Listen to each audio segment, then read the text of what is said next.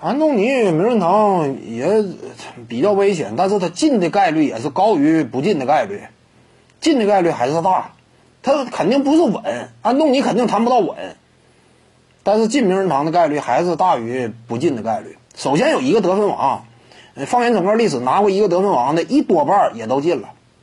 你虽然说不像说两个得分王麦迪那种那么稳，但一个得分王也挺有说服力。除此之外，名人堂也根据名气啊各个方面，对不对？综合考虑。首先，安东尼小荣誉拿的不少，小荣誉拿了不少。再有一点名气，那名头确实挺响。所以安东尼呢也是有八成概率，或者八成以上也能进。当然，当然他进呢，不会是什么第一梯队、第二梯队。我估计啊，退役十年左右，差不多能轮到他。就是退役十年左右，那能遇到机会，能把他选进去。真要说碰到那种硬茬的，他比不过。我估计退役十年左右，差不多能进安东尼。百分百谈不到。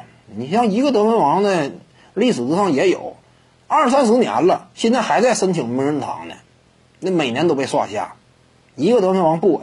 没有说百分之百，你这百分之百的，你一眼就能够看出来什么样人百分之百。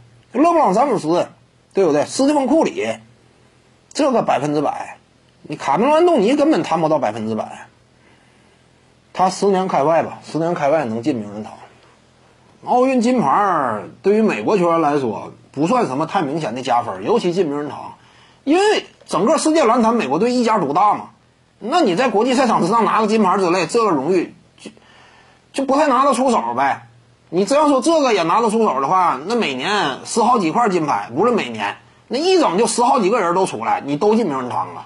那靠这个，这不算硬荣誉，在名人堂体系之下，呃，尤其是美国本土的球员，这个谈不上多硬的荣誉，你就比较简单嘛，你去报个名，大概率你是拿金牌的，对不对？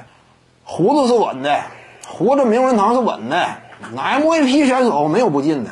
尤其他巅峰期维持这么久，没有不进的，胡子是特别稳。